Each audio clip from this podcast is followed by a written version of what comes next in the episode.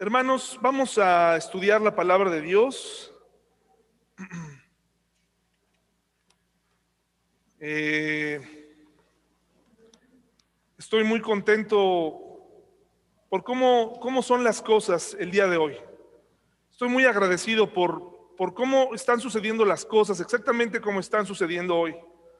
Estoy muy agradecido por la alabanza, por el grupo de alabanza, por los niños que participan, que no teniendo su clase se portan muy bien y, están aquí poniendo atención. Me encanta verlos participar, les agradezco mucho que participen. Me gusta mucho que mi sobrino Félix eh, le mueva ahí a la presentación, ¿verdad?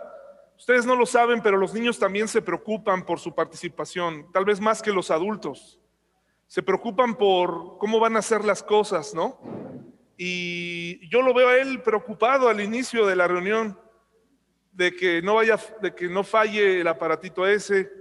Cuando puedan también a nuestros niños, felicítenlos por lo que hacen. Estoy muy contento por cómo están las cosas, por lo que no tenemos, hermanos, en la iglesia y por lo que tenemos, porque realmente venimos de un año que debió habernos transformado. Ayer eh, mi suegra hacía este comentario y se quedó en mi mente. La pandemia nos, nos cambió. Sí nos cambió, ¿no, hermanos? Yo espero que sí, porque yo no quisiera eh, un año más siendo el mismo. Hubo gente que murió, hubo gente que ya no está entre nosotros.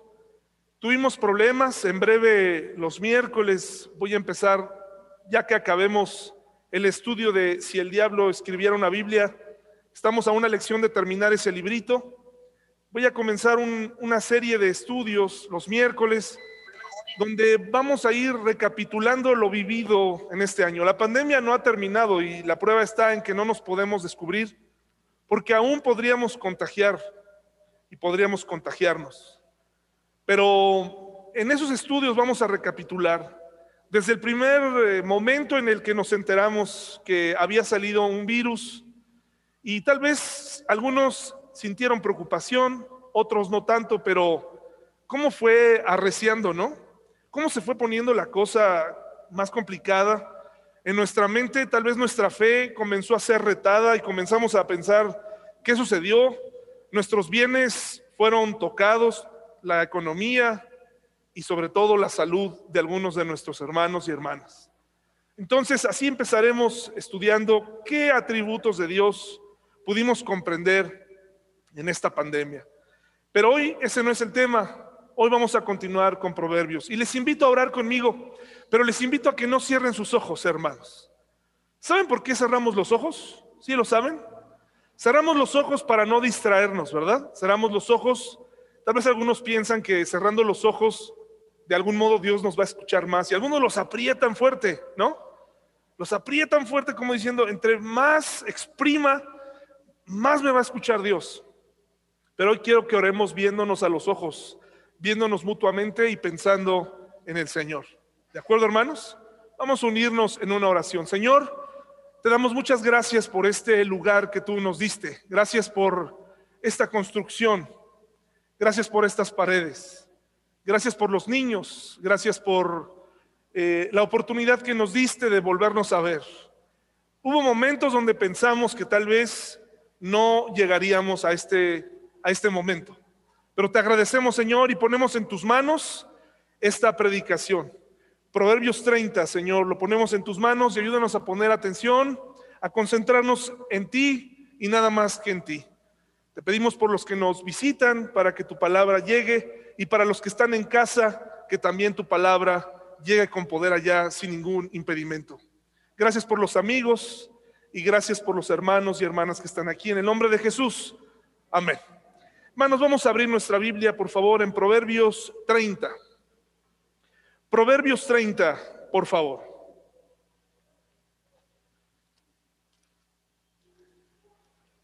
Si algún hermano de Zoom eh, en su casa está teniendo problemas con el audio, mándenos un mensaje y podemos tal vez en el chat general. Le agradezco mucho también a Sandy porque hace el esfuerzo. Ahora miren, ya está en el techo ella no se puede tomar ahí a sí misma. Bueno, sí podría, pero, pero ¿para qué la hacemos malabarear? Pero le agradezco a Dios porque hace mucho tiempo Dios me la presentó en un campamento. Yo era su consejero, era muy pequeña. Y desde ahí conocí a una niña aguerrida, hermanos y hermanas, pero aguerrida en serio. Juega al fútbol mejor que muchos de nosotros, ¿eh? Y de verdad fue una bendición. Aquel campamento lo ganamos eh, y nos lo, nos lo quisieron robar, pero aún así lo ganamos. Y me, alegra mucho que aunque hemos tenido eh, encuentros y desencuentros eh, de diferentes caminos, hoy está aquí haciendo posible que tengamos esta transmisión.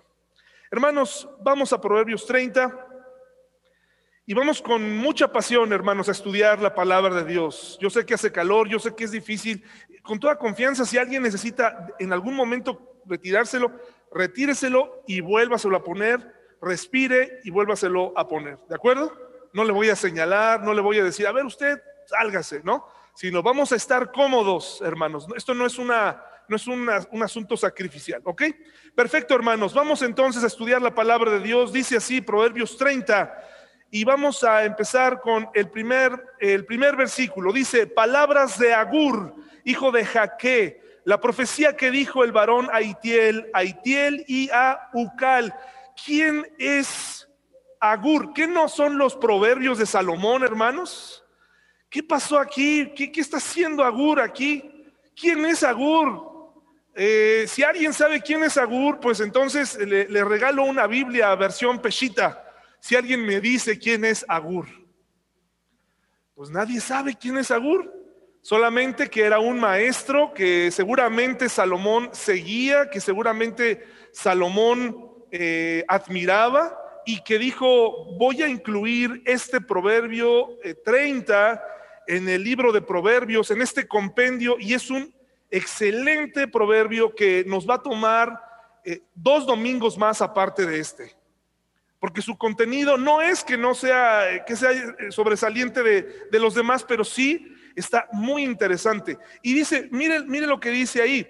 Este, este sabio desconocido dice que está escribiendo en especial para Itiel y luego vuelve a decir a Itiel, ¿verdad? Lo más probable, hermanos y hermanas, es que se esté refiriendo al mismo, pero le está diciendo con énfasis, te estoy escribiendo a ti, Itiel.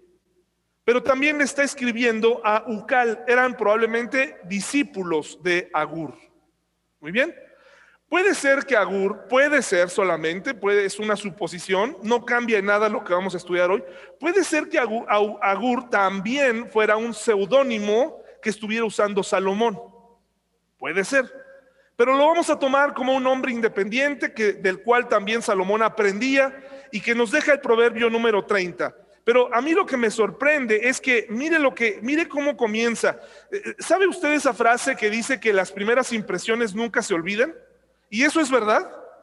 Sí, ¿verdad? O sea, si alguien salió en un mal día y se presenta, o, ¿por qué creen que todos fuimos a buscar trabajo pues de traje? Y ya después de ahí fue la única vez que llevamos el traje, ¿no? O el vestido o el traje sastre. Y después de ahí, bueno, muchos de nosotros, eh, eh, ya cuando le tienes confianza al de recursos humanos, te dice, pues eh, es la única vez, la única vez que te vi de traje fue cuando viniste a tu entrevista, porque después de ahí ya nunca más te lo volviste a poner. Me preocupa, estoy muy emocionado, muy contento. Le voy a pedir a Iram si puede tomar un cronómetro y a los 40 minutos avisarme, porque si no, aquí me la voy a seguir. Entonces, las primeras impresiones nunca se olvidan.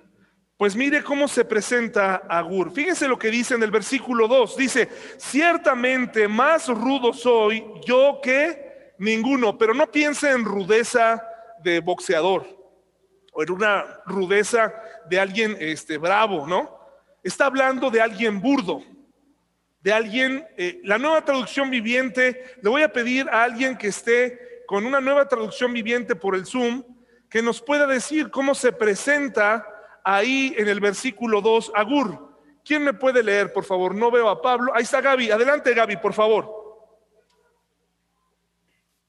En el versículo 2 dice, Soy demasiado torpe para ser humano y me falta el sentido común. Demasiado, gracias Gaby. Demasiado torpe. Está hablando de una eh, característica intelectual, ¿de acuerdo?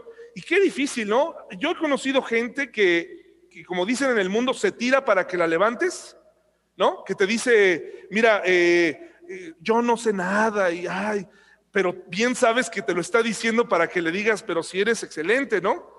Pero hay personas que verdaderamente, con mucha humildad, sabemos que saben y no desean que el título eh, sobresalga más. Hoy está una lucha por el título, por la profesión. Te dicen que si no tienes una profesión no eres nadie. Y, yo estoy de acuerdo con que los jóvenes y los niños tengan profesiones, pero cuando la profesión se convierte en lo máximo, cuando el título se convierte en lo máximo, hay algo mal ahí. Porque tu título no te va a salvar de tu divorcio o lo que sepas de bioquímica, lo que sepas de matemáticas, de informática, de literatura. No importa cuántos doctorados tengas, no importa cuántas maestrías, licenciaturas, no importa cuánto tengas, eso no te va a ayudar en el momento de la crisis. Ojalá marcara una diferencia, pero todo lo contrario, por experiencia, el proverbista dice que el, exceso de conocimiento envanece. ¿Se acuerdan de eso? Envanece.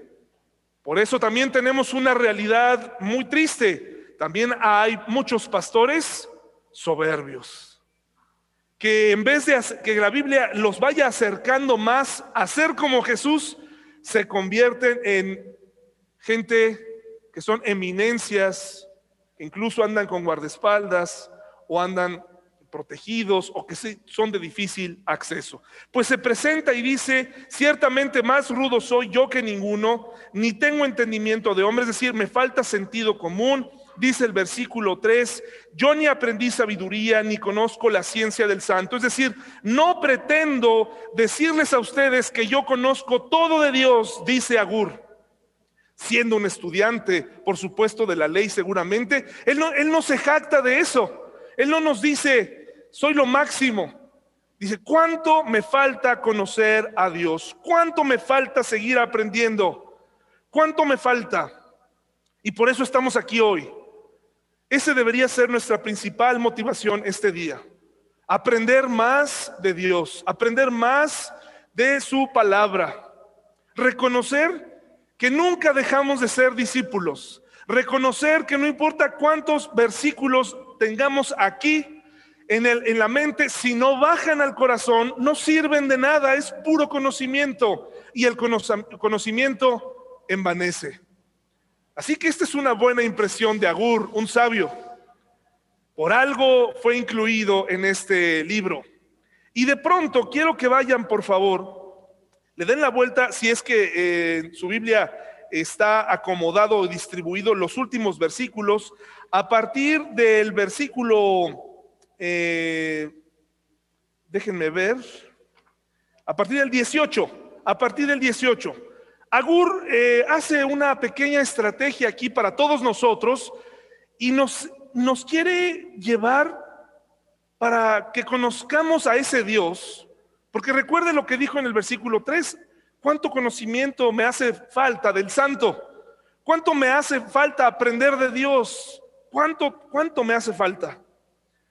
Pues con la curiosidad de un niño nos da unos datos muy interesantes que vale la pena que nosotros leamos hoy.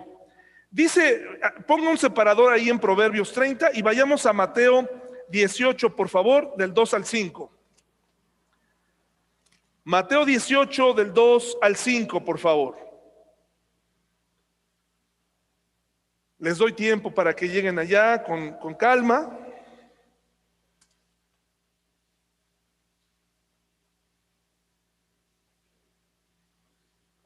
¿Ya lo tenemos? Fíjese lo que Jesucristo nos invita a tener aquí. Mateo 18 del 2 al 5 dice, y llamando Jesús a un niño, lo puso en donde, hermanos? Lo puso en medio. Y dijo, de cierto os digo que si no os volvéis y os hacéis como niños, no entraréis en el reino de los cielos. Así que cualquiera que se humille como este niño, ese es el mayor en el reino de los cielos, y cualquiera que reciba en mi nombre a un niño como este, a mí me recibe. Esa es la invitación de Jesús. ¿A qué cree que se refiera, hermanos y hermanas? ¿A qué cree que se refiera? Cuando se dio el, el momento, el tiempo para tomar a un niño como los que tenemos hoy aquí y les dijo, miren a este niño y sean como él. ¿A qué se refiere? ¿A qué creen? ¿A qué, ¿Puedes quitarte tu humildad? ¿Confianza? ¿Qué más? ¿Cómo decir? ¿Congruencia? ¿Inocencia? ¿Sí? Sí, hermanos. Al poner a, a, un niño delante, quería que nosotros aprendiéramos de cómo se comporta un niño cotidianamente. A cierta edad, hermanos, hay niños que son y tienen una actitud hermosa, ¿sí o no? Todavía no ha sido contaminada por nosotros los padres, ¿no? Que aunque queremos hacerlo bien, les enseñamos cosas incorrectas. Pero niños, ustedes para Jesús son muy importantes. Si Jesús entrara por esa puerta hoy físicamente hablando porque Él está aquí, ¿dónde están los niños, hermanos? A ver, levanten la mano los niños. ¿Cuántos niños tenemos? Ahí están. Gracias, gracias, ahí están. Pues si Jesús entrara por esa puerta, ¿qué creen? Se dirigiría a ustedes de manera especial. Les abrazaría, platicaría con ustedes, sería accesible para ustedes, porque los niños tienen una actitud de humildad, una actitud cotidiana de humildad. Pero tal vez hay alguno aquí que diga, oye David, pero también hay una porción en Efesios 4:14 que dice que dejemos de ser como niños. ¿Qué rasgos de esto de los niños no se deben imitar, hermanos? Porque es necesario crecer. Estamos hablando de la importancia de la humildad, pero los niños ya son maduros, hermanos. Por eso Pablo nos invita a que lleguemos a cierto punto de madurez. Que no seamos y que no nos comportemos como niños en ese sentido. Jesús dice, sé humilde. Y es que de verdad la Biblia y los proverbios nos repiten continuamente y nos están eh, gritando en cada una de sus páginas, sé humilde. No seas soberbio. Eh, eh, no te dejes vencer por la soberbia. No te dejes, no te creas más de lo que eres. No te dejes vencer por el orgullo. Y, la Biblia eh, prácticamente es, una, es un pasaje, es un, tiene pasajes siempre ahí en casi cada capítulo que nos dice, Dios resiste a los soberbios, porque Dios sabe que tú y yo tenemos esa tendencia a la soberbia. Y qué peligrosa es la soberbia. Qué peligroso es presentarnos delante de las personas siendo o creyéndonos algo más de lo que no somos. Ya hicimos ese experimento ahorita, ya hicimos qué tan, qué tan humildes somos. Tenemos una actitud como de niños, tenemos en nuestra vida cotidiana un comportamiento de humildad. Pues Agur nos da un ejemplo perfecto de lo que significa tener la humildad de un niño y a la vez la curiosidad de un niño, porque además los niños nos sorprenden. Los niños que a veces menospreciamos, que parece que no están escuchando y que parece que dijimos algo en el año pasado, de pronto nos lo sacan. Oye papá, pero tú dijiste que eso no se hace. Oye papá, tú dijiste que esto no estaba bien. Oye mamá, tú habías mencionado esto. Y los niños guardan y atesoran información. Pues mire, por favor, en el versículo 18, por favor, mire lo que dice con una actitud de mucha humildad. Agur, en Proverbios, perdón, en Proverbios 30, 18, eh, mire cómo nos va mostrando estos ejemplos. Mire lo que dice. ¿Ya lo tenemos? Desde el versículo 18 hasta el 31. Dice, tres cosas me son ocultas, aún tampoco sé la cuarta. Qué bonita técnica retórica de mencionar lo que sabe y aún lo que no sabe. ¿No? Mire lo que dice. El rastro del águila en el aire, el rastro de la culebra sobre la peña, el rastro de la nave en medio del mar y el rastro del hombre en la doncella. ¿A qué se refiere esto? Este acertijo. ¿No creo que son cosas muy eh, difíciles? Muchos, muchas de estas ya las hemos dado por hecho nosotros, pero aquí nos está llevando a, a pensar, ¿quién está detrás? ¿Quién hace volar a un águila? Decimos los adultos, eso es básico, ¿no? Las leyes de la aeronáutica. Pero ni las leyes de la aeronáutica pueden explicar cómo puede un colibrí volar con ese diseño, ¿no? Con unas alas tan pequeñas y cargar un cuerpo así, ¿cómo puede? No se puede. Aún se sorprenden. Se sorprenden de que las abejas pueden, pueden llegar a regresar a su, a su enjambre, a su panal, aunque sean desviadas por muchos kilómetros, pueden regresar. Qué increíble. Y luego dice, el rastro de la culebra sobre la peña, ¿cómo le hacen las serpientes, sean asociadas o no con el enemigo, hablando del animal en sí? ¿No, no les sorprende ver con qué velocidad se mueven? No les estoy preguntando si les gustan o no. Si a mí me saliera una víbora de aquí, yo me subiría al púlpito inmediatamente.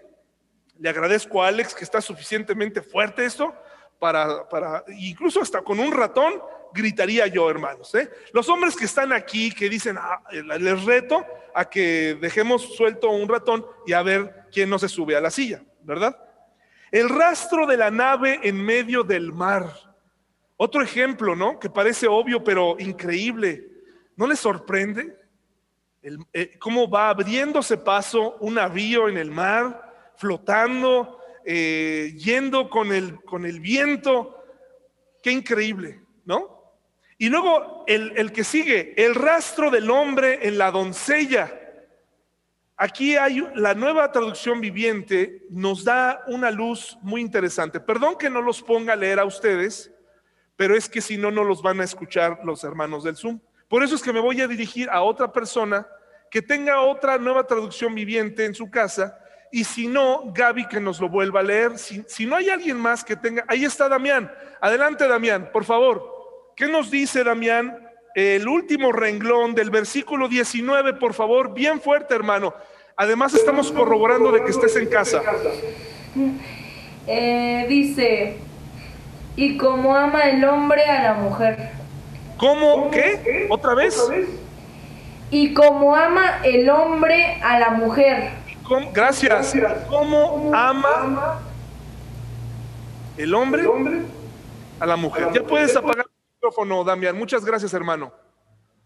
¿Cómo ama el hombre a la mujer? Qué interesantes son los caminos, ¿verdad? ¿Cómo, cómo se da este proceso de enamoramiento? que no puede realizarse a través del método científico, ¿no? Y luego lo que dice, el proceder, fíjese, otra cosa que le sorprende a Agur, dice, el proceder de la mujer adúltera es así, come y limpia su boca y dice, no he hecho, ¿qué? Maldad. O sea, él se sorprende y dice, ¿cuánto cinismo hay en el corazón humano? Para poder decir, me equivoqué, pero así es la vida, Incluso algunos creyentes llegan a decir, pues es que así estaba ya el plan de Dios. Fui adúltero porque el plan de Dios ya así lo estaba, ya estaba estipulado así, qué fácil, ¿no? Qué, qué bonito, qué, qué, este, qué sabiduría. Imagínense, Dios tenía planeado que fueras infiel para que entonces tus hijos tuvieras que turnártelos un jueves, un viernes, un fin de semana. ¿Eso viene de Dios, hermanos y hermanas? Por supuesto que no. Por eso Agur está sorprendido. Dice, es increíble lo que un hombre o una mujer adúltera pueden llegar a pensar. Una eh, apología al pecado y decir, bueno, pues así son las cosas. Sencillo, ¿verdad? Dice, yo no hice nada, no he hecho maldad. Dice el versículo 21, por tres cosas se alborota la tierra y la cuarta, y la cuarta ella no puede sufrir. Por el siervo cuando reina, por el siervo cuando se sacia de pan, por la mujer odiada cuando se casa y por la sierva cuando hereda a su señora. Está hablando de estas paradojas, estas cosas que suceden en la vida, estas desigualdades o, o, cómo la vida da muchas vueltas. ¿Conoce historias donde el siervo se convierte en el Señor? Son las cosas que tiene esta vida, ¿verdad? Qué interesante. Y luego dice, cuatro, cuatro cosas son de las más pequeñas de la tierra y las mismas son más sabias que los sabios. 25 dice, las hormigas, pueblo no fuerte y en el verano preparan su comida. Aquí mismo tenemos unas hormigas. ¿Las han visto trabajar juntas? Trabajando a veces más unidas que los propios humanos, cargando no sé cuántas veces su peso. Se ha comprobado que se ayudan mutuamente. Los animales, los animales y los insectos tienen claro eh, cómo deben comportarse si quieren tener éxito en ciertas tareas. Pero parece que los, los humanos no lo tenemos aún. Cuando alguien prospera, el otro día platicaba con una doctora y me pareció muy interesante lo que ella dice. En general el mundo, pero creo que los mexicanos tenemos ese rasgo. Si vemos, decía ella, que el de las carnitas le va bien, le pongo otras carnitas al lado. Si al de las eh, gorditas le va bien, ah, pues le pongo, me pongo al lado, también yo tengo derecho a poner. Puede poner otras cosas, pero él dice, yo pongo mis gorditas aquí, pues que no, no, órale, ¿quién me lo impide? Así somos, ¿verdad? Dice, los conejos, pueblo nada esforzado, y ponen su casa en la piedra.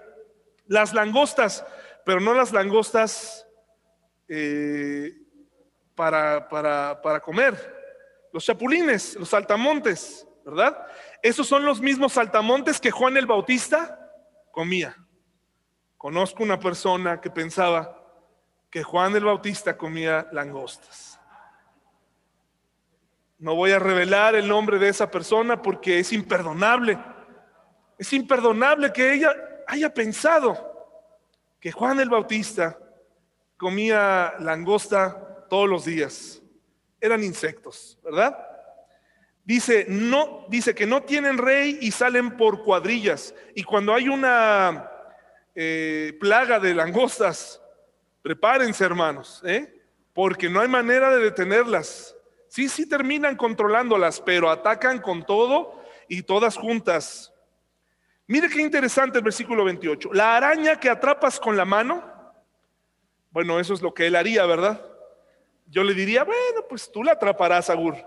Yo no. Pero hay aquí algunas personas que seguramente sí les ponen la mano y, y andan ahí paseando con la araña. No, gracias, déjenlas libres, no hay problema por mí, ¿verdad? La araña que atrapas con la mano y está en palacios del rey. Hablando del trabajo en equipo, Sandy me compartía una nota de una araña, una tarántula, que protege o que trabaja en equipo con un sapo, con una especie de sapos, y trabajan mutuamente juntas. Ellos se vuelven depredadores de su ambiente, pero ellos se protegen mutuamente. Qué interesante, ¿no? Qué, qué curioso. Trabajando en equipo, como otras especies también. Tres cosas hay de hermoso andar. Y la cuarta pasea muy bien.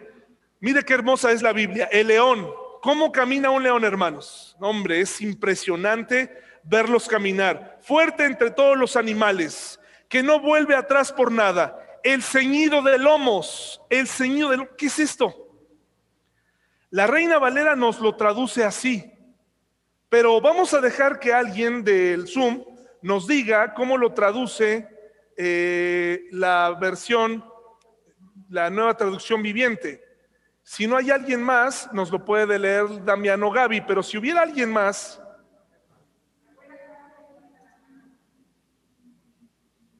a ver, ¿alguien más?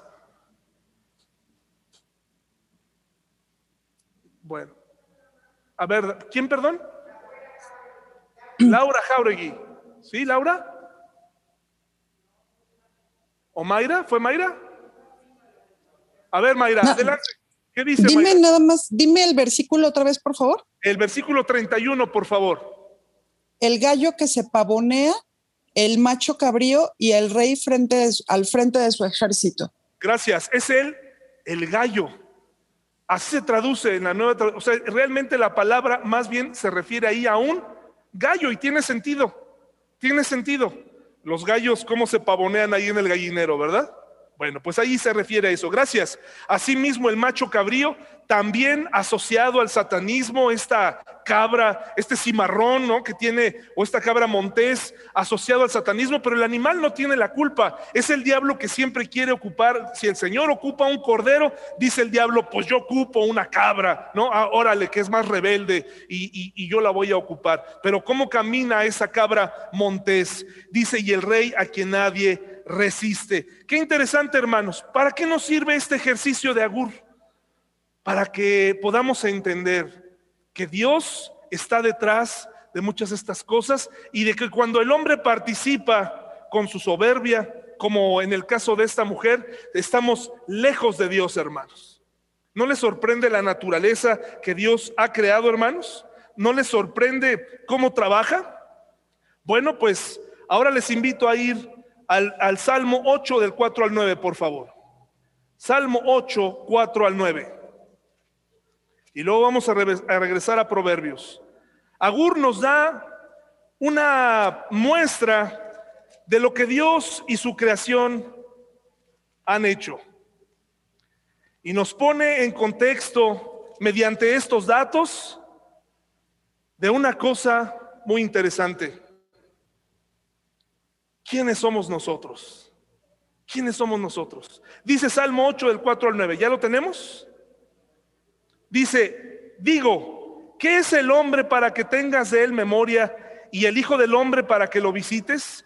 Le has hecho poco menor que los ángeles y lo coronaste de gloria y de honra. Le hiciste señorear sobre las obras de tus manos.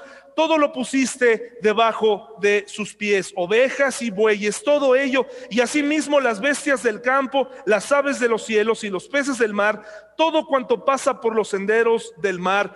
¿Quién puso al hombre a cargo, hermanos, de todas estas cosas? Dios ¿Y qué ha hecho el hombre con este poder que se le ha otorgado, los hombres y las mujeres? ¿Qué hemos hecho, hermanos? ¿Qué hemos hecho con el privilegio de ser papás?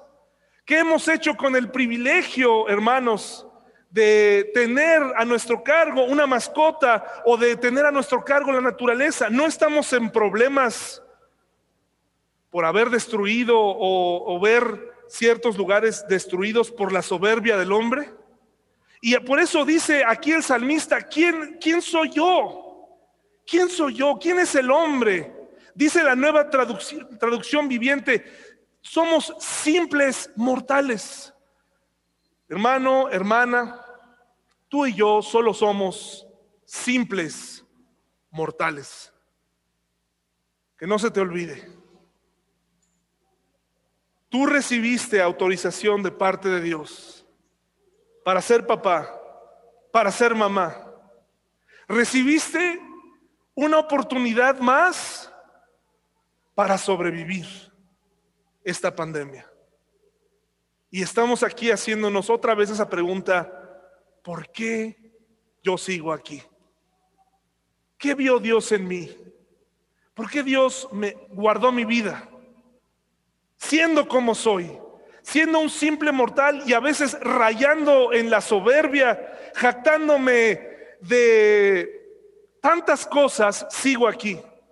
La humanidad se esconde, hermanos, y se olvida de que somos simples mortales. Agur pudo haberse presentado como muchos otros maestros y decir, yo soy un hombre muy conocedor, soy un hombre muy sabio, acérquense a escuchar.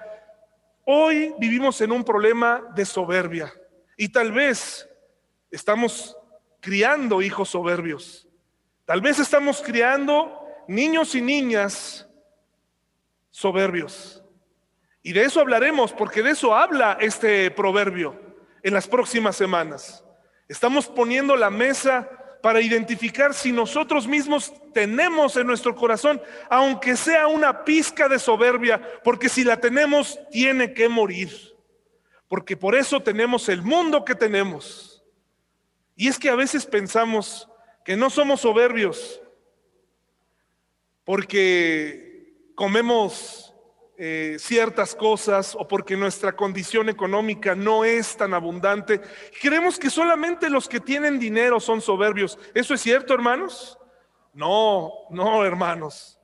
Mire, yo me he dado cuenta de lo soberbio que puedo llegar a ser cuando una persona se puede acercar a mí para tratar de decirme o sugerirme algo y dentro de mí siento algo que me grita, algo que dice, escúchalo, pero tú sabes, tú sabes que tú sabes. Tú escúchala, hombre, escúchala. Ponle cara de que la estás oyendo. Ponle cara de que te está importando lo que te está diciendo. Ponle cara de que sí, ay, gracias. Pero por dentro, algo dentro de mí me está diciendo, pobre mujer, ¿qué me va a enseñar a mí? ¿Qué me va a enseñar a mí, por favor? Pues yo soy aquí, hombre, yo soy el que tiene el conocimiento. Y me doy cuenta que no importa la clase social ni los títulos, uno se forma una idea equivocada de uno mismo y uno sale a la calle pensando que todo mundo observa al rey que se pavonea como un gallo, ¿no? Y vamos caminando, pero realmente hoy te quiero recordar que tú y yo no somos nada. No somos nada. Somos simples mortales. No somos nada. ¿Quién representa a la humanidad hoy, hermanos? ¿Quién representa al hombre perfecto o a la mujer perfecta? ¿Qué te parece Jeff Bezos? Él nos representa el hombre más rico del mundo, muy inteligente. ¿Qué inteligente es él? Pero él nos representa delante de Dios. Pues hay muchos cristianos y mucha gente afuera que dice, yo quisiera ser como él. Qué inteligente, el hombre más rico del mundo. O tal vez Bill Gates, o tal vez un deportista a lo mejor una mujer exitosa, un influencer, a lo mejor una Kim Kardashian, ¿no? Que no importa cómo comenzó con esto, ahora ya no importa, ¿verdad? Ahora ya vemos a la empresaria, pero no siempre fue así, no siempre fue así, pero el mundo lo sigue. A ese youtuber eh, en muchas ocasiones arrogante, o a ese deportista que admiramos, o a ese artista que admiramos y, no, y sentimos que nos representa, pero no, hermanos, estamos equivocados. No es así. regresemos a Proverbios, por favor. Ellos representan la soberbia. Ellos representan todo lo que Dios odia en muchas ocasiones. No porque ser rico esté mal, pero se oponen a Dios y levantan su puño creyéndose mejores. Hemos admirado a personas, a las personas equivocadas. Mire lo que dice el versículo 4. Porque ahora Agur, después de habernos presentado estos datos y decir, yo no, hay muchas cosas que no sé, hay muchas cosas que me falta por aprender, como con esta curiosidad de niño, con esta humildad que yo te invito que tú y yo tengamos. En el versículo 4 hace una disertación a través de preguntas y dice, ¿quién subió al cielo y descendió? ¿Quién encerró los vientos en sus puños? ¿Quién ató las aguas en un paño? ¿Quién afirmó todos los términos de la tierra? ¿Cuál es su nombre y el nombre de su hijo? Si sabes. ¿A quién se está refiriendo, hermanos y hermanas? ¿A quién se está refiriendo? A Dios. ¿Y quién es el nombre? ¿Cuál es el nombre de su hijo? Jesucristo. Aquí muchos años antes estaba profetizando, ¿verdad? Estaba hablando de Jesús, porque tal vez hay algunas personas aquí que piensan que Jesús fue o comenzó a existir o que Dios lo creó. En algún momento de la, de la historia que Dios lo creó. ¿Esto es cierto, hermanos y hermanas? No. Dice Colosenses 1. Vayamos de volada para allá, hermanos. Colosenses 1. Colosenses 1. Hay unas, algunos movimientos religiosos y sectas que dicen que Jesucristo no es Dios, que, que fue un ser creado por Dios. Pero dice Colosenses 1, 15 al 17, algo muy poderoso que tú debes recordar. Si Agur sabía que había un Dios tripartito y en este caso estaba hablando que el mismo poder de Dios se traslada al poder de Jesucristo. Dice, Él es la imagen del Dios invisible, el primogénito de toda creación. Es decir, antes de que nosotros estuviéramos aquí, antes de que Dios le pusiera orden a este mundo en naturaleza precioso, antes de que Él pusiera orden, ¿quién ya existía? ¿Recuerdan Génesis cuando dice que eh, hagamos al hombre? Está hablando en plural, una palabra hebrea que es Elohim, hablando en plural, hablando del, del, Padre, del Hijo y del Espíritu Santo. Y dice aquí en Colosenses, porque en Él fueron creadas todas las cosas, las que hay en los cielos y las que hay en la tierra, visibles e invisibles, sean tronos, sean dominios, sean principados, sean potestades, todo fue creado por medio de Él y para Él, y Él es antes de todas las cosas y todas las cosas en Él subsisten. Y tengo una noticia y un recordatorio para todos ustedes. El Hijo de Dios, siendo el primero, estando siempre en esta tierra, no escatimó, dice la palabra de Dios, a ser igual a Dios, sino que se entregó a sí mismo por quienes, por ti, por mí. Y la pregunta es nuevamente, ¿quién soy yo? ¿Quién soy yo para que Él haya enviado a su Hijo Jesucristo a morir por mí? ¿Quién soy yo? Tuviste todo un año de pasar por de la felicidad o de la curiosidad para luego entrar al temor, a la zozobra, para pensar en tu relación con Dios. Sabes, hubo momentos donde yo me medí a mí mismo. Ya les he platicado esta historia antes. Hace algunos años acompañé a un pastor muy reconocido, muy importante, muy buen pastor, muy buen predicador, muy buen lo que ustedes quieran. Pero yo tenía un falso concepto de, de quién es Dios creyendo que Dios le da una protección especial a ciertos pastores. Y mientras atravesábamos en barco de Isla Mujeres a Cozumel, porque eso sí, este caballero realmente iba a predicar, no iba a vacacionar. Recuerdo que nos subimos en ese ferry que le llaman para atravesar un recorrido como de qué seramos 30 minutos hasta Cozumel, de Playa del Carmen. Bueno, pues fueron los momentos más largos en barco que he vivido en mi vida porque de regreso comenzó una tormenta. Y, y, el barco empezó a moverse fuerte. No tengo suerte con los medios de transporte, hermanos. No sé por qué el avión se mueve, el barco se mueve y me toca estar ahí. Tal vez Dios me está diciendo algo, tienes que confiar más en mí. Y si te toca morirte aquí, no te preocupes. Pues bueno, yo pensaba que cuando llegamos sanos y salvos al otro lado se debía a que ese era un varón de Dios. Y llegó un momento en donde dije, Dios no lo puede hundir porque pues aquí viene Él. Si viniera solo, pues tal vez sí, aquí pues ni modo, yo creo hasta me manda tiburones, pero a Él no. A Él lo va a librar. Tenía un falso concepto de quién es Dios, ¿verdad? Dios no trabaja así. Pero en esta pandemia llegó un momento donde tuve que verme a mí mismo y darme cuenta, realmente estoy listo para morir, realmente o he tenido una actitud soberbia, o tal vez me he sentido con una protección especial, o tal vez he sentido que de alguna forma, pues yo, Dios no podría acabar, o que esta enfermedad no podría acabar conmigo. Llegaron momentos donde me excedí en confianza, hermanos donde incluso vi a personas excederse en confianza, salir a la calle, ¿no?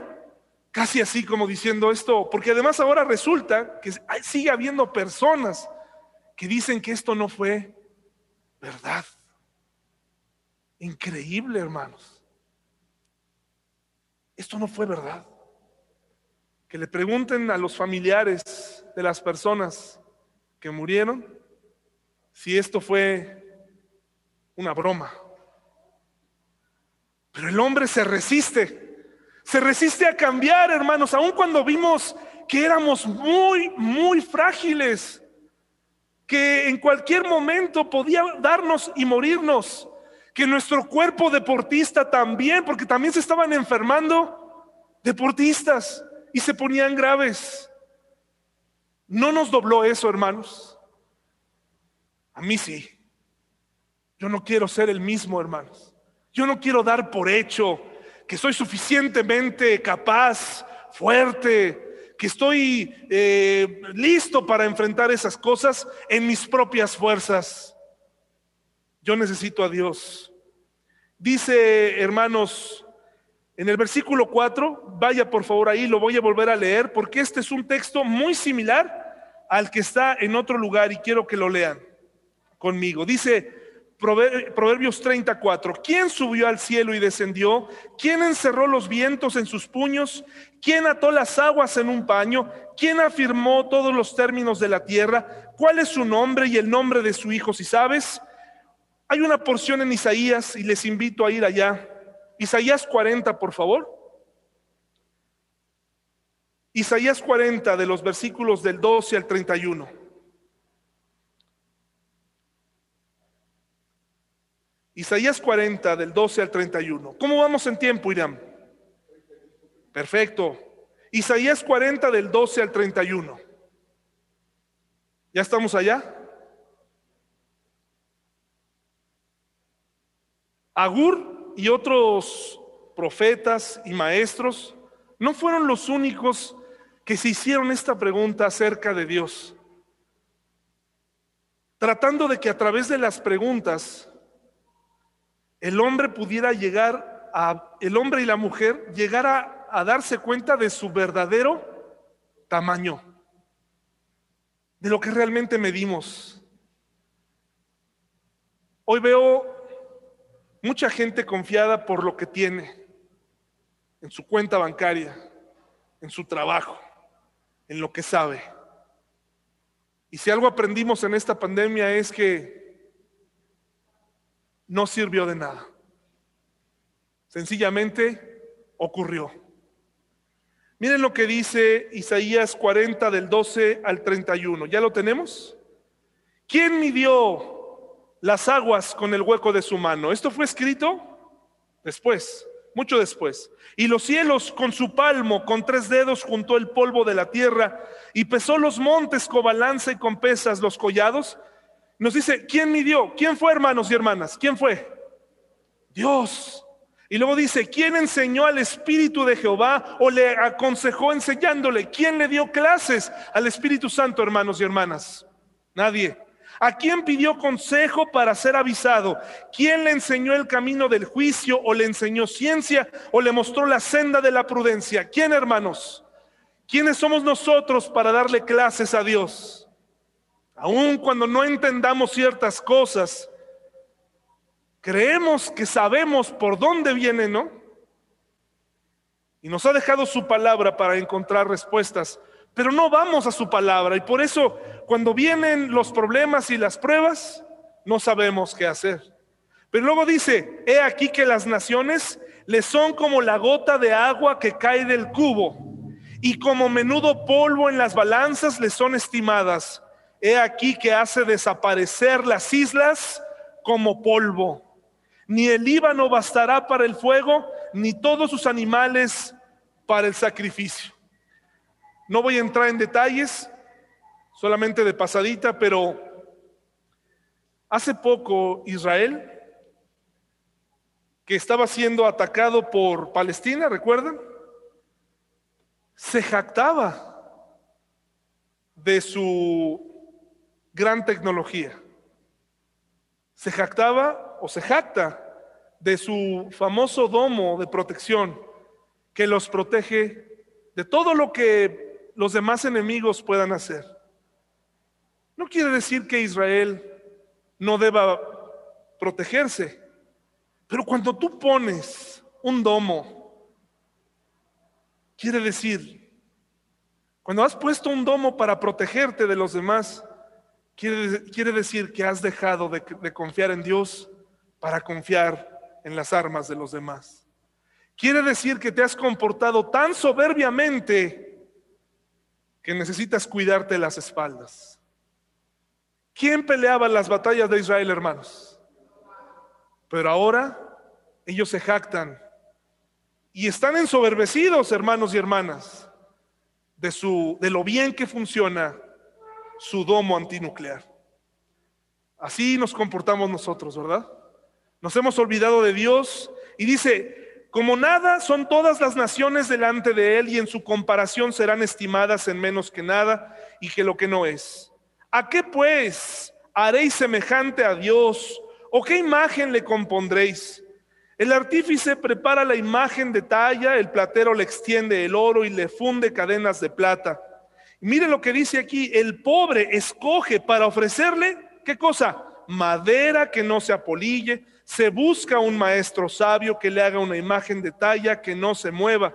¿No sabéis? Otra vez con esta herramienta de las preguntas, ¿no habéis oído?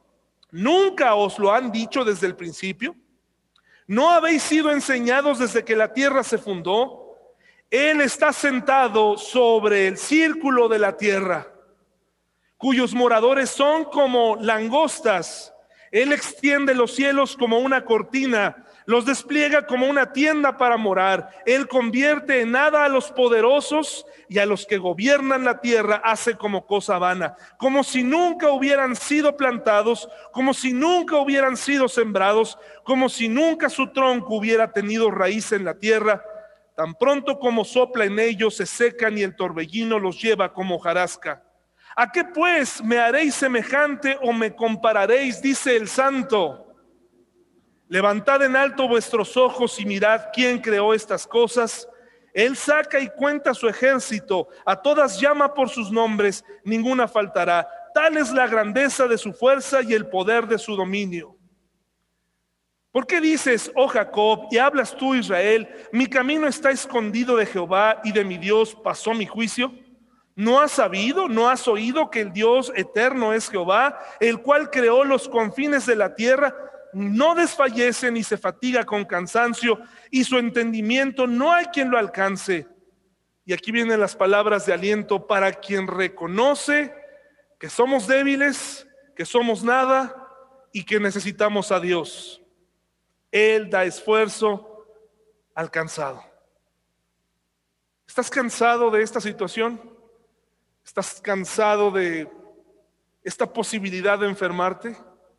¿Estás cansado? A mí me ha llegado a cansar muchísimo, hermanos. Hubo momentos durante la grabación de muchos videos durante esta pandemia que lo que tal vez usted estaba observando ahí era a un pastor tal vez haciendo un mal trabajo, tal vez no alimentándole como usted se merecía. ¿Sabe por qué? Porque hubo muchos momentos donde me di cuenta que durante muchos años realmente había confiado en mí mismo. Y que ahora me había quedado sin palabras y que esta situación me había rebasado. La posibilidad de un familiar enfermo, la posibilidad de un hermano que va a morir. Y todo comenzó a hacerse tan serio, hermanos, tan difícil uno se queda sin palabras delante de Dios. Pero dentro de uno dice, yo soy el pastor, yo voy a salir de esto, yo tengo que proyectar fortaleza. Pero me di cuenta que lo que Dios quería era precisamente humillarnos, que me humillara delante de Dios y reconocer, Señor, estoy cansado. Por, durante mucho tiempo he pensado que te entiendo, he, tal vez pensado que, que te comprendo, que te conozco, pero este año fue especial, hermanos. Este año fue muy especial. Este año Dios deshizo nuestras armas. Espero que haya deshecho las tuyas. Espero que vengas a la iglesia distinto a otros años. Que esta vez dure un poco más la pasión. Que la apatía ya salga de ti porque te abunda.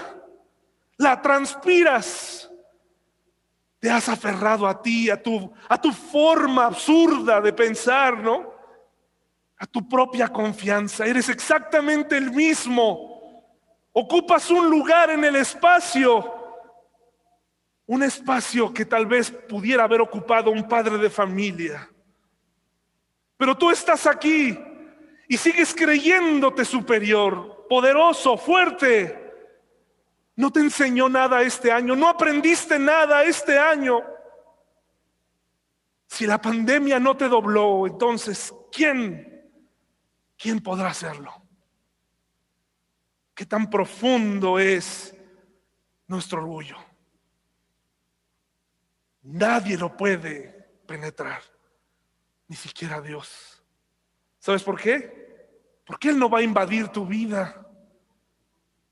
Él no va a invadir tu vida, va a entrar a tu vida y va a amenazarte. Ahora te voy a, ahora te voy a mandar un virus peor. El hongo negro viene a tu casa. Ahora sí, cuidado, ahí viene. ¿eh? No, hermano y hermana, Dios nos habla, nos ha hablado de distintas maneras, de distintas formas por las buenas y por las malas, nos dejó ver en este año lo débiles que somos, que no podemos depender de un pastor, no podemos depender de una iglesia, no podemos depender de un video por muy bueno o malo que te parezca.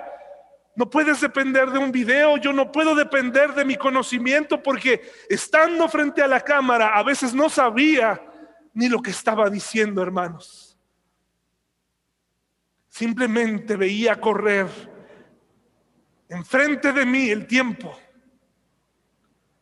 El tiempo delante de mí, el cronómetro, tratando de llegar a los 40 minutos, a los 50 minutos ya. Yo ya quería que eso acabara. Quería decirle a Dios, quiero estar frente a la gente y quiero mostrar algo distinto. Por lo menos un poco más de humildad un poco más de temor delante de Dios. ¿Qué necesitas ver para recordar en estas en esta enseñanza pedagógica que nos hace Agur y que nos hace Isaías a través de preguntas? ¿No te han enseñado? ¿No has sabido quién es Dios? ¿No estuviste en la pandemia? ¿Cuánto tiempo de la pandemia lo tomaste en serio? ¿Qué necesitas ver para descubrir qué es lo que es verdaderamente importante en tu vida?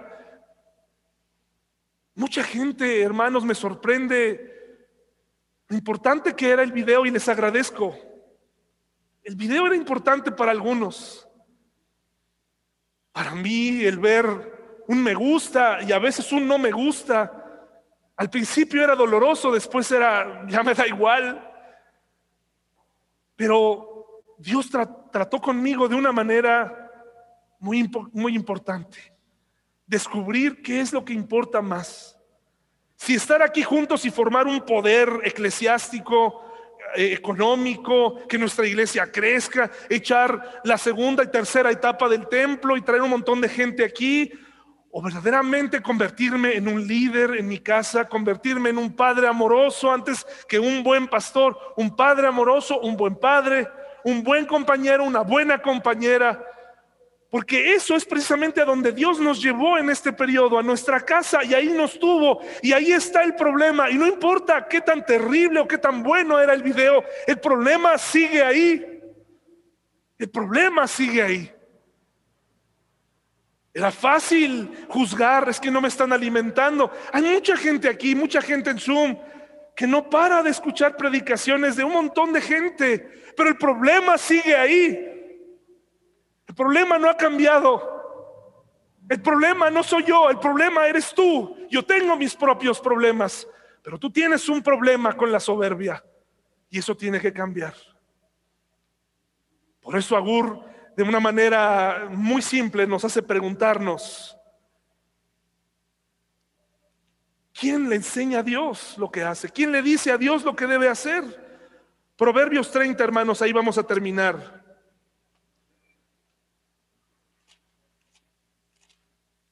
Es increíble lo, que el hombre desea que ocurra ya y que se resuelva y que se ponga todo en orden para seguir como estábamos antes. Tuvimos el privilegio, tuve el privilegio y lo digo en serio hermanos, porque aprendí a valorar cada momento que, que hemos pasado en familia y cada momento y cada vez que una pareja me invita a predicar en su boda o formar parte de su boda, les agradezco de verdad mucho y he tenido oportunidad en esta pandemia de participar en dos y en una de ellas tuvimos que viajar, hicimos un viaje y, cuando estuvimos allá vi al mundo un poco, ¿no? en, en una playa, hermosa boda, hermoso lugar, pero ves a la gente viviendo como si nada hubiera pasado, como si pues ya, ya salimos de esta, ahora lo que sigue, ¿no? Ves a los turistas entrar y ves el letrero ahí que dice, por favor no se metan más de cuatro, y ellos dicen, vamos, y ahí estamos los ocho, metidos, sudando. Ah, porque el extranjero, en especial norteamericano, ya venía vacunado. Yo creo pensaban, todos pensamos así, ¿eh? pero también hay cada personaje. Yo creo que el norteamericano dijo, pues estos son mexicanos, me descubro. El hombre le urge regresar a la realidad, ¿para qué? ¿Para qué nos surgía regresar aquí? ¿Para qué, hermanos y hermanas? ¿Para qué? ¿Para cantarle a Dios? ¿Para escuchar una predicación en vivo? ¿O nos surgía para ponernos a cuenta con Dios y decirle, Señor, me diste una nueva oportunidad? Me diste una nueva oportunidad y la voy a aprovechar. No voy a desperdiciar un solo momento en mi iglesia. Voy a cantar, voy a alabar, voy a hacerlo con pasión, porque tú me permites ver a mis hermanos otra vez. Dice, hermanos, en el último pasaje que quiero leerles, versículo 5, miren cómo termina. Toda palabra de Dios es limpia. Él es escudo a los que en Él esperan. Una de las cosas que aprendí en este periodo fue que no entendía la palabra. La leía, la sabía dónde están los textos, pero no la entendía. Me di cuenta que no estaba preparado para morir. Me di cuenta que confiaba demasiado en mis habilidades. Me di cuenta que, que a veces podía sustituir visualmente mis carencias en un video. Me di cuenta que era soberbio. Me di cuenta. Me di cuenta que en realidad su palabra no era un escudo, era un pretexto. Pero ahora quiero que sea mi escudo. Dice aquí, tu palabra Toda palabra de Dios dice, es limpia, dice Agur. A sus discípulos les está diciendo, todo lo que está aquí es limpio. No lo ensuciemos con nuestras propias malas interpretaciones. Observemos en la palabra cómo hasta su creación trabaja lista y sabe quién es Dios. Y no se olvidan. Hasta los pequeños insectos reconocen a su creador, pero los humanos nos hemos alejado. Nos hemos alejado de Dios. Mi pregunta para ti, hermano y hermana, ¿es la palabra de Dios un escudo para ti? Un escudo, ¿saben quién usa un escudo, hermanos? Un escudo lo usa alguien que se siente vulnerable, que necesita protección. Una persona necesita un salvador cuando reconoce ser salvada. Si tú no reconoces que necesitas un salvavidas, que necesitas un escudo, entonces eres soberbio. Entonces soy soberbio. Pero si necesitas un escudo, entonces has reconocido que necesitas de Dios y necesitas de su palabra. Hermanos y hermanas, aprovechemos esta nueva oportunidad.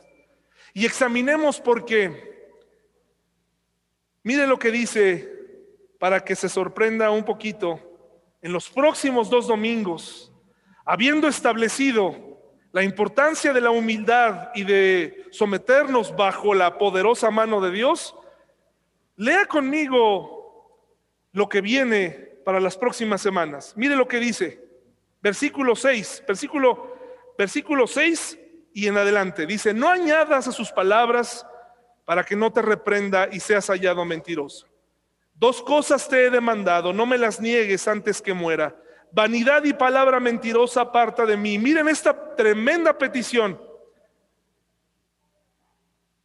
No me des pobreza ni riquezas. Manténme del pan necesario. Ya se nos revolvió el estómago aquí. No sea que me sacie y te niegue y te diga quién es Jehová, o que siendo pobre hurte y blasfeme el nombre de mi Dios. No acuses el siervo ante su Señor, no sea que te maldiga y lleves el castigo. Hay generación que maldice a su padre y a su madre no bendice. Hay generación limpia en su propia opinión. Si bien no se ha limpiado de su inmundicia, hay generación cuyos ojos son altivos y cuyos párpados están levantados en alto. ¿Se parece a nuestra generación? Hay generación cuyos dientes son espadas y sus muelas cuchillos para devorar a los pobres de la tierra y a los menesterosos de entre los hombres. El 17, el ojo que escarnece a su padre y menosprecia la enseñanza de la madre, los cuervos de la cañada lo saquen y lo devoren los hijos del águila. ¿Será, hermanos, que estamos viviendo en una generación así? Vamos a estudiarlo en las próximas dos semanas. Vamos a orar, hermanos. Ahora sí, si guste, puede quitarse el cubrebocas. Vamos a descansar los ojos cerrándolos y acompáñeme en una oración. Señor, te doy muchas gracias porque tu palabra es clara y nos deja en nuestro nos descoloca por momentos porque nos hace saber que no sirve de nada los títulos que tenemos, las cosas que hemos hecho, las, la protección que ahora sentimos en nuestro cuerpo al haber estado ya vacunados, pero nos reconocemos que somos y seguimos siendo vulnerables. Señor, este andar durante este año nos enseñó tanto y lo iremos viendo damos hoy, Señor, es que tú eres Dios y que tú quieres protegernos, pero también que tú resistes y que te da asco la soberbia, Señor. Gracias por este día y gracias por los hermanos que vinieron y los que están en sus casas, en el nombre de Jesús. Amén. Gracias por su atención, hermanos.